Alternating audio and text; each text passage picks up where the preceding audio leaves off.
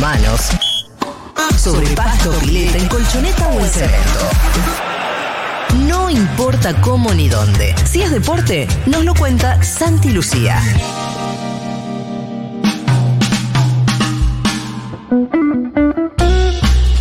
¿Sabés que me acabo de dar cuenta que me mandé la cagada yo? ¿Qué cagada se mandó Santi Lucía? Mira, la última que me mandé ¿Cuál fue muy última? impresionante. Eh, tenía la comida en el fuego, tenía puesto un, un arroz, estaba solo por ¿Esto fue almorzar ayer a la eh, en mi casa. No, fue la semana pasada. Y te Ah, pero Y tenía que- cagada vos entonces. No, me mando muchas cagadas. Esta fue la última grande que me, que me acuerdo, que me pasó reiteradas veces, pero esta última también me. Le tenía que ir a sacar una foto al auto por una movida, qué sé yo, y bueno, digo, salgo con, a sacarle la foto con el celu en la mano y estaba solo en mi casa. No, y dejaste dentro del fuego prendido. Me olvidé la llave de mi casa cuando salí, que me pasa reiteradas Ay, no, veces, no puede pero ser. no con la comida eh, prendida y con el arroz en el fuego. Decí que tenía eh, el auto y, y pude hacer un viaje rápido, ah, rápido, como de, de 25 cuadras ida, 25 de vuelta. Llegué, el arroz quemadísimo, me lo comí igual. Porque me estaba cocinando para mí. Y sí, Julita, si me cocino para mí y me mando la cagada, Sí. bueno, la. le- Pero el arroz tampoco. el arroz con gusto a quemado es Sí. insalvable. Pero para ¿sabés mí. qué pasa? No, Que sea arroz. Exactamente. No queda en el fondo, se ahuma No, todo para no, arriba. no, bueno, pero un poco de gusto no es nada. El, tema son los arroces negros quemados en la base. Pero Pero, para mí- la base y después lo de arriba más o Te menos. queda medio ¿eh? típico grañado, un arroz grañado, no sé si Cuando se te quema la base se tostado. te hace todo Claro. ahumado. Comete alguna vez un arroz No tostado. sé, pero si me lo hace un chef con ese gusto, por ahí me chamulla un poco y le digo, ah, mira, este chabón es un crack. Bueno. Arroz ahumado. Claro. Sí, sí, nosotros comíamos arroz la última. ¿Y la cacerola a la basura o, fue, o se salvó? No, la cacerola, por se suerte, se salvó. La dejas con detergente y agua bien caliente y al revés. Exacto. No, y, a el- las horas. y, No y- y siempre, rasparle amigo. el arroz que quedó sí, ahí sí, sí. quemado al fuego durante 35 minutos, que se habrá pasado 35 minutos, el tiempo de cocción natural, más Nosotros una vez, 35. eh, Pinamar, vacaciones con amigos, Oh. volvimos a la casa y salía humo de, de abajo de la puerta Uy, no. Uh. y era que se habían dejado, uno, uno se había dejado la hornalla prendida. Con una Unos fideos, Con unos Los fideos. fideos. hornalla eléctrica, Mirá. bien, pero fideos estaba llena la olla y to- todos petrificados. Sí, y ahí mi, ca- mi, mi cagazo real era que se apague el fuego por algo, por una correntada sí, de aire, ¿viste? te Ese, ese es mi cagazo. Que se queme el arroz, bueno, que se queme, que la olla haya que revolearla, ha pasado, volverá a pasar A mí, lo, seguramente. a- a mí lo que me pasó, ¿viste las espátulas esas plásticas? Sí. Sí. Eh, no, oh, perdón, las, las espátulas. Eché un año en radio, no fui yo. Perdóname. Acercate al micrófono para hablar. lado. Eh, no, digo, una vez queriendo usar una, una espátula plástica, se derritió toda en el aceite y salió un humo. Sí, para sacar y un bueno. pache. Débora, mijo, no te das cuenta que eso se derrite. Pasa, eso lo tiene la cocina también. Pero que, no la sé- espátula plástica se derrite y se la metes en el aceite muy caliente. No, era una plancha, estaba haciendo pati. Sí. Si lo hubiera hecho normalmente, o sea, das vuelta al pati, lo que pasa es que yo dejé la espátula en el Ah, coso y fui a buscar otra cosa y No. cuando volviera, todo derretido, humo, un- Claro. digo, pero un humo feo, negro, me echó Débora de plástico. casa. Quedó todo con olor a humo, el sillón, toda el la plástico casa. quemado es lo peor que puede pasar. Bueno, vamos al deporte. Sí, fue un fin de semana muy significativo, Julia. Muy Vamos a hablar de sí, de- del fútbol femenino y masculino porque en los dos géneros tuvieron noticias trascendentes e importantes que por supuesto están en desarrollo. Vamos a empezar con el superclásico del fútbol femenino. Ayer jugaron en la cancha de River y digo en la cancha de River y sucedió por eso el carácter de histórico de Sí. lo que pasó ayer en el Monumental porque nunca en la historia del club de River se había abierto el Monumental para que juegue el equipo femenino de primera división. Y eso sucedió ayer. Lo primero que quiero reconocer después de, mm, de- de dar esta noticia es fundamentalmente a, lo- a los movimientos de mujeres que, que militan por porque los estadios eh, dejen de tener géneros, como sucedía en River, que era el estadio de los chabones, evidentemente. Jugaban Sí. al fútbol el equipo de primera división masculino y nunca, Solamente. y nunca habían jugado las, las mujeres que también juegan al fútbol. Hoy profe- semiprofesional en primera división. Por eso esta apertura evidentemente que ha sido muy significativa, fundamentalmente a los movimientos eh, a River feminista y a distintas militancias que tienen que ver con mujeres en River, pero en cada una de las instituciones, porque esto ha tenido eh, primero un correlato que otros clubes fueron de a poco cediendo, abriendo el estadio para que jueguen los equipos femeninos y no había pasado con River. Solamente queda un equipo de primera división en el que todavía no pudieron jugar las mujeres. Llamativo-. Exactamente, Estudio. exactamente, estudiante de La Plata. Y la Bruja Verón es un, como, como presidente. Este, ha- Pareciera ha- más ayornado a los tiempos, ¿no? Sí, ha tenido, pero bueno, también es cierto que el estadio de estudiantes se inauguró hace poco, digo, vamos a concederle Sí, eso, ¿no? tuvo muchos Uno- problemas en el campo de juego, convengamos. Yo me acuerdo de un partido Boca Estudiante que el campo de juego está bastante malo. Sí, bueno, se jugó el torneo de verano, ¿no? Que jugaron 20 partidos partidos. Pero bueno, Necesito también hacer un paréntesis. El que quiera, Julita. ¿Viste toda la serie de Bilardo? ¿La, la llegaste hasta el final? No he visto toda la serie de Viste que Bilardo. nadie está llegando hasta el final, no sé por qué. Está buenísimo el último capítulo también. Claro, Lo voy pues a el de ver. México. ¿Eh? ¿Es el de México o No, el Italia? tercero. no, el de no, México. el tercero es el de México. ¿Y el cuarto No, es- Tercero México, 90, eh, Italia. ¿Para cuántos son en total? Cuatro. Cuatro. No, claro, no, después viene- el último es el más colgado, entonces México debe ser el segundo y el tercero es el Italia 90. Claro, después viene toda la última época. El cuarto es el Sevilla, cosas Claro. familiares, etcétera, etcétera. Sí. Y muestran que en un momento cuentan que Bilardo trajo a unas futbolistas Sí, claro. a entrenar con los pibes.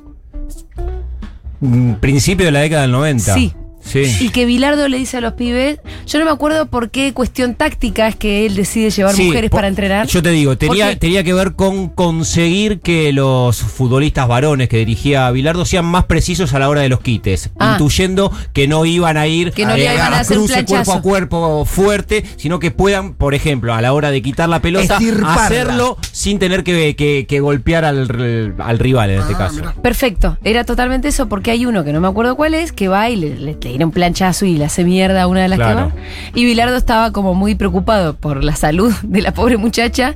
Y también le dice al flaco como diciéndole, yo la traje no para que vos la voltees. Al revés, para que le saque la cosa con delicadeza. Obvio. Bueno, y entonces, y él les empieza a hablar del fútbol femenino, dice, en hay, hay un montón de otros países donde el fútbol femenino tiene mucha más relevancia, acá ya en algún momento indefectiblemente va a llegar, va a tener que llegar, como todo un discurso muy feminista de su parte que me, la verdad que me alegró de ver. Sí, y aparte adelantado a los tiempos que estamos viviendo Sí, hoy, ¿no? muy Porque adelantado, estamos hablando de hace, esto. claro, 30 años Claro. por lo menos. Y en ese sentido, sí, evidentemente que fue también un adelantado en eso, Carlos Salvador eh, Vilardo, y, a- y además también de, de darle el lugar a Sí, las pero, mujeres con- que juegan con- al pero, fútbol en pero Estudiantes. convivían, do- do- tenía su- sus aspectos machistas, ¿no? No, Con- sí, Pero como todo claro, el por supuesto. Ah, la relación con los jugadores, con la mujer, meterte en la vida privada de los jugadores. Ahí es algo que nunca me cerró tanto de, de, de- de Bilardo. Creo que Sí, la mujer y- ya su, ya su, su, su obsesión por el fútbol también hacía que intervengan en, en aspectos de la vida de los jugadores que no sería tan saludable que. Inclusive ¿no? en su vida, ¿no? Él, él cuenta que, mm, y también está en el documental, que él se, se tuvo que, cuando, cuando se, se casó, eh, se casó dentro de, de- de un periodo de tiempo donde no había actividad y eh, donde le recomendaba a Osvaldo Subeldía que los jugadores aprovechen esas fechas Para este, casarse. para casarse. Y se, Sí. se casaron como seis compañeros juntos eh, casi Ah, el- el- los el- mismos me días. imagino que debería ser muy difícil llevar tu matrimonio adelante cuando el técnico del club de la selección se mete cuándo puede tener relaciones sexuales, cuándo te puede casar, dónde tenés que vivir, cómo era. Sí. Por eso muchos jugadores tampoco hay que decir ¿Cuándo, la verdad. Hay que cuándo decir la y cómo tener relaciones Claro, sexuales? eh? ¿Cómo? ¿Cuándo y cómo? Claro, era de una forma determinada Sí, que obvio. podía. Y me parece que muchos jugadores, también hay que decirlo, porque me parece que Bilardo fue un genio de fútbol, pero tiene su, su, su sombra también. Y muchos jugadores no. El Turco No, no García, un montón de jugadores que quizás estaban en condiciones de jugar tanto en el 90 como en el 86 no bancaron la presión de, de Sí, Bilardo. sí, sí, eso No, más, cuenta el Vasco en el documental que el momento se levantó y se fue. El Vasco fue uno de los que abandonó la selección Menos y mal después tuvo- salió campeón y su campeón mundial. Sí, con el Nucaso, Sí, ay, ¿no? qué lindo. el Nucaso más famoso del Bueno, mundo, el de sigamos. Vasco Artecochea. Eh, partido histórico entonces en el Estadio Monumental, por esto que estamos marcando, Julia, empataron uno a Lindo uno. partido. No me, parece- gustó a mí. A mí me parece que fue. de- Vamos a discutirlo. Bueno, no, mira, yo te lo digo, Guillendo, un bostero, vos sabés lo que soy. Sí. Eh, cuando. eh, ¿Sos el partido- bostero, Pito? ¿En serio? No, algo. más o menos, no sos tan bostero. No, digo, eh, me parece que cuando los partidos se daban, que no- nosotros le ganamos como 4 a 0, 5 a 0, 6 a 1, el clásico no tenía ese coso. Yo creo que de todos los clásicos que vi, por lo menos tuvo en ese sentido el, el más color a clásico que estamos acostumbrados nosotros. Sí. Más emparejado, más peleado, como los clásicos, Sí. más luchado, menos jugado inclusive, pero es un clásico. Bueno, ahí y los está- clásicos van a ese ahí camino, los estamos, clásicos ahí estamos cerca. En la descripción que hace Pitu de Sí. que fue un partido de fútbol con pocas emociones, con, con poca construcción de juego delante de- de los dos arcos, pero con muchísima tensión. Sí, sí. Con la tensión que ameritaba un partido que todos los que estaban enfrentándose a eso que estaba sucediendo, mucho más las protagonistas, sabían que era histórico. Y todo eso le pone una carga. Por Claro. supuesto que tiene una carga y una presión distinta a cualquier otro clásico, porque lo sabían las jugadoras de River y así vivieron la semana, y porque también, por supuesto, lo sabían las jugadoras de Boca. Eh, es tan así la tensión y la presión que cuando uno se pone a hacer un recorte de lo que pasó futbolísticamente y se encuentra con, con la primera foto que en este sentido entregan los partidos, que son los goles, va a encontrarse con que los dos goles en el, en el clásico de ayer son muy parecidos. Y los dos goles tienen una misma génesis, si quieren, que es eh, dos errores bastante gruesos en el caso de River de la arquera de Dani Pontel y en Hasta el caso eso se parecía un poco al clásico de, Claro, y en el que caso- vivimos hace poquito. en bueno, serio. pero tiene que ver con la tensión también. Claro, eh, sí, y, es imposible no sacarle la presión a ese tipo de acciones. Y en el caso de Boca, de Laurina Oliveros, que es la arquera, Claro, compartido con Adriana Sach, que es una de las marcadoras, eh, de las marcadoras eh, centrales del equipo. Y los dos goles en ese sentido fueron muy parecidos. El de River, bueno, es evidente eh, el error y aparte abre el partido. Este, y el de Boca sucede algo similar cuando estaba comenzando el segundo tiempo. Amancay Urbani hizo el gol de Boca y Martina del Treco, una piba que tiene, digo piba porque tiene 19 años y un enorme potencial como futbolista, que es la compañera de Caro Virizamberri, la goleadora en el último campeonato de fútbol femenino, que también ha empezado muy bien en, en este 2022. Boca jugó los últimos minutos, los últimos 17 sin Miriam Mayorga, que se fue expulsada. También una acción polémica, eh, qué sé yo. Sí, bueno, Eh, pero suele me parece la que roja. puede ser como no puede ser con la misma. era evitable, era evitable, cuesta también encontrar pero la sacó falta. Nah, que era jugador de boca, pero tampoco es una locura. No, no, no, por que, eso, por oh, eso. Esa jugada roja que- imposible. No, es una jugada claro, que vos que tenés la mitad de la biblioteca por un lado y para el otro. Sí, y Miriam, eh, en este caso Mayorga, la, la mediocampista de Boca, casi que, que ni lo discutió Claro. con la árbitra. Echó la cabeza, Yo lo que quiero, me- a mí me parece, por lo que vi ayer, no es el primer clásico femenino que veo, ayer Sí. lo vi con mi hijo inclusive, yo creo que los clásicos van a, a ese camino, a repetir los clásicos eh, que estamos eh, como acostumbrados a ver en el fútbol masculino, Sí. eh, con- con- partidos con mucha tensión, partidos Sí. que ninguno quiere ceder nada, más preocupados por destruir que por construir, y que van a ser, eh, los clásicos, uno cada diez son buenos Sí, clásicos. y aparte también, eh, en ese sentido, también es, es relevante saber cómo llegaban, de dónde venían Claro. y, por supuesto, hacia dónde van, que es el campeonato. Pero tanto Boca como River llegaron a esta quinta fecha con puntaje ideal. Los dos llegaban primeros después de haber ganado todo lo que habían jugado. Bueno, ayer empataron y en la fecha el ganador fue Guayurquiza, que le ganó 5 a 1 a Defensor de Belgrano y ahora sacó un poco de, De de ventaja. Vamos a escuchar a Justina Morcillo, ella es la 10 de River, es jugadora de la selección argentina, también estuvo convocada sub-17, sub-20, hablando por supuesto de lo relevante que es para ellas como protagonistas que ayer se haya abierto el Monumental para que el equipo femenino de River y nada más y nada menos que en el marco de un superclásico pueda usar el Monumental. Es una locura, fue hermoso, fue hermoso. Más allá de todo lo disfruté un montón. Me sentí muy segura de- del equipo, lo disfrutamos mucho en equipo, creo que, que es algo que lo merecíamos, que lo veníamos buscando, más allá del resultado, el disfrutar el partido, el, el saber que es nuestro, sentirnos confiadas adentro de la cancha. Eh, creo que eso está por encima de todo y cumplir el sueño de jugar acá adentro, creo que nos dio un plus y ahora vivirlo con, toda la gente de verdad es una locura, es un sueño. Sinceramente me costó mucho imaginármelo.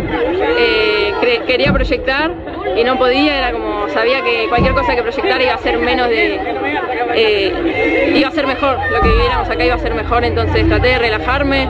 Eh, la semana fue súper tranquila, en todo momento estuvimos juntas y, al confiar tanto en el equipo lo disfruté mucho y no tuve nervios en ningún momento, cosa que, que, nada, que está bueno para disfrutarlo.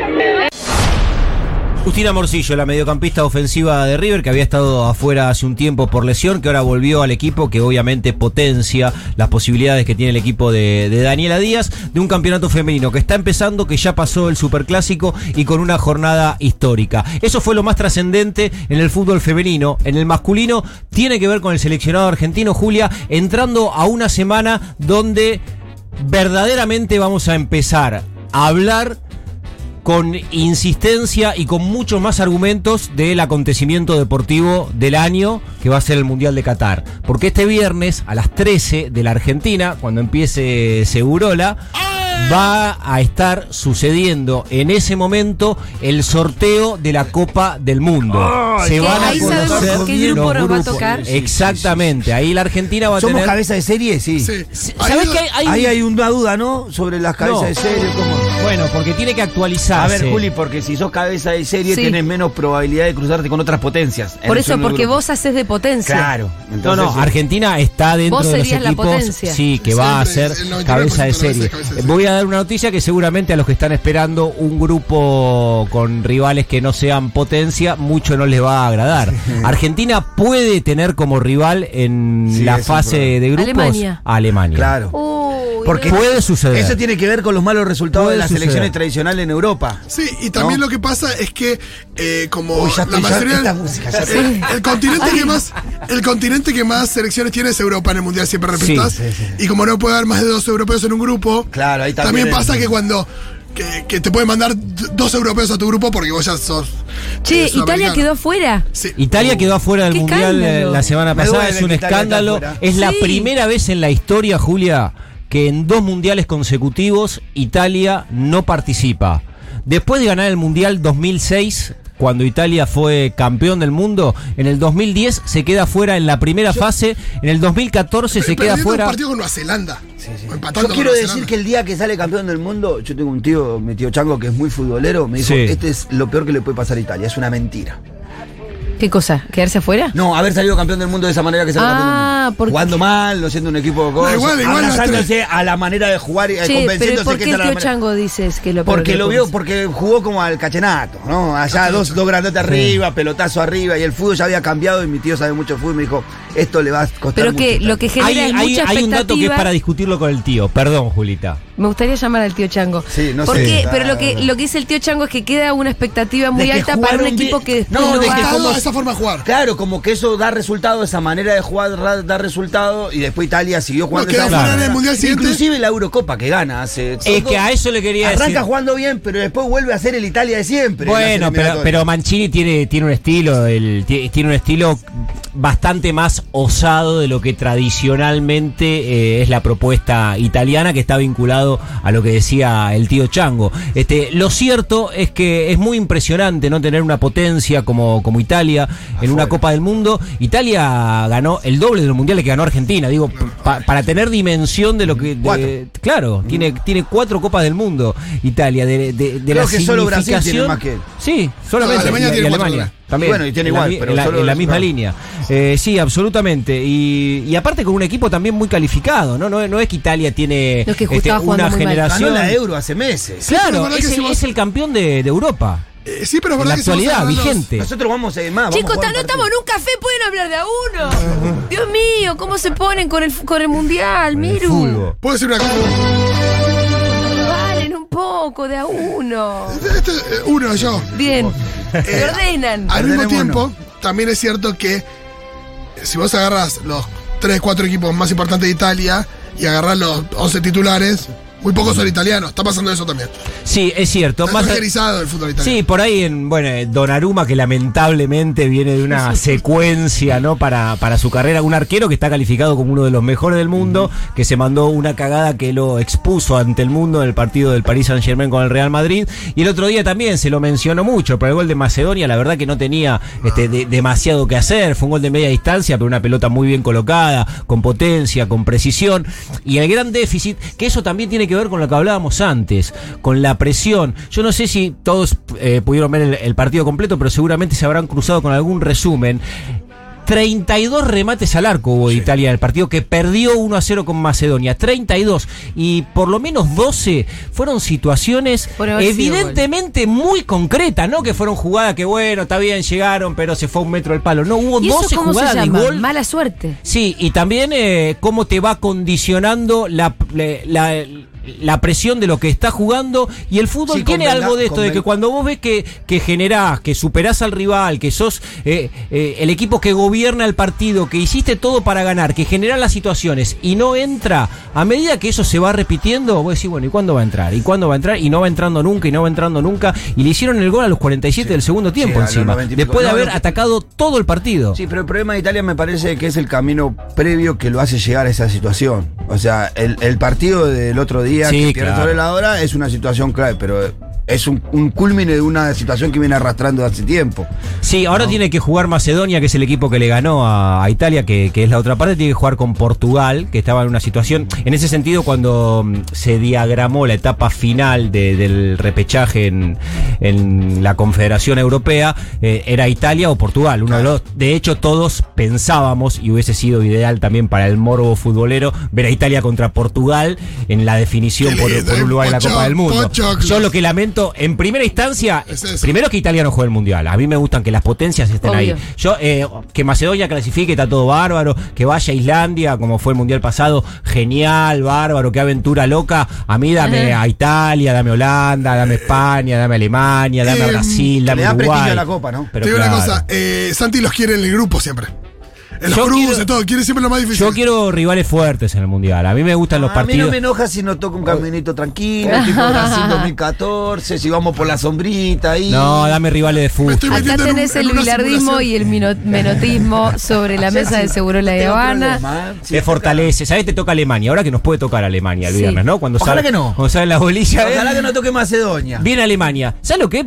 Es? Ponle que te toque debutar con No, Alemania. eh, quiero Le decir ganaste que 3 a 0 tanto a Alemania. Fito como el Pitu están haciendo ojitos para Pero arriba. estoy muy solo en esa muy pelea, en Julia. desacuerdo Pero con Santi claro, Lucía. Pero lo sé, tengo, tengo al país en contra casi. Sí, eh, pero muy en sé. desacuerdo con Santi Acá estoy, viendo, acá estoy metiendo en una simulación de sorteo. ¿Y qué puede Y pasar? aparece Grupo F, Argentina, Alemania, Ucrania y Camerún. Me pego un tiro.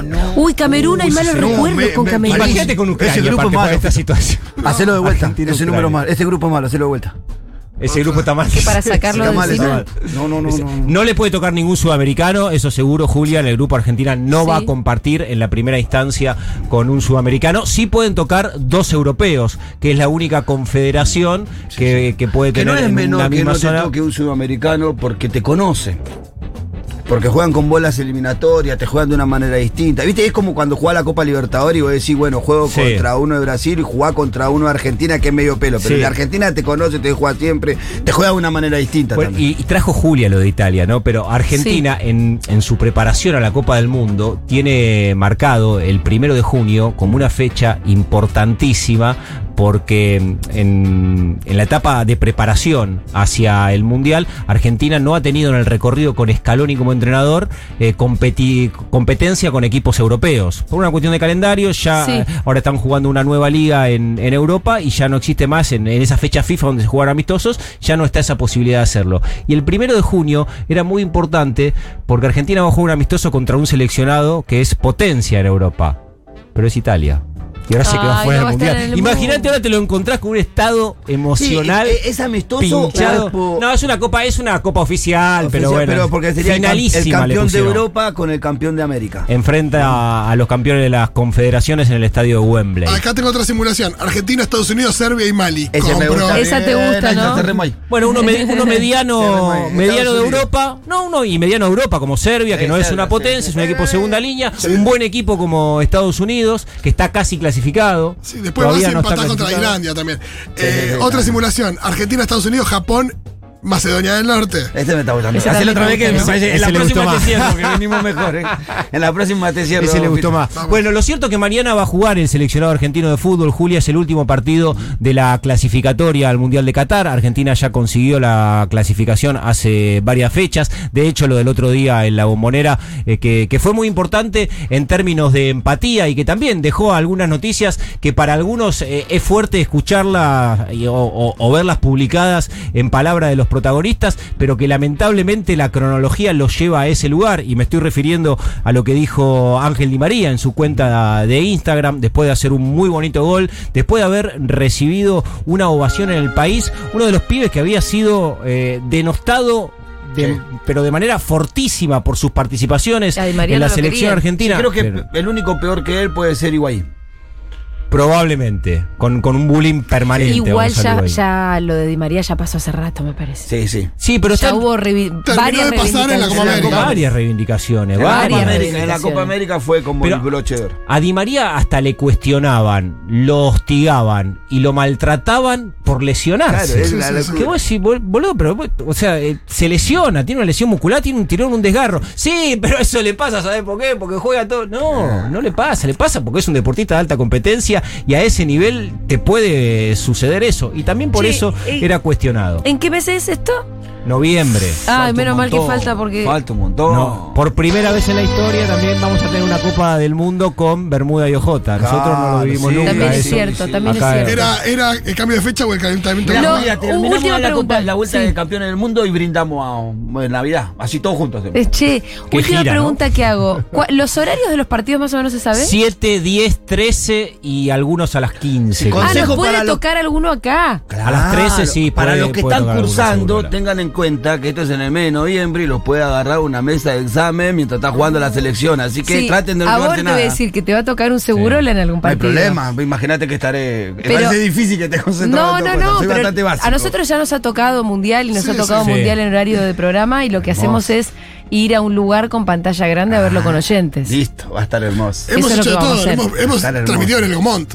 En el Gomón una vez vimos Sí, un más fue ¿te Brasil, ¿no? acordás? El Mundial de Ah, el. Mundial de Y de- Brasil, por teléfono. Y de, y de cuarto para arriba tocan todo en el horario del Y programa. en el galpón de Tacuara también fuimos a ver un Yo ahí par. estaba en Rusia.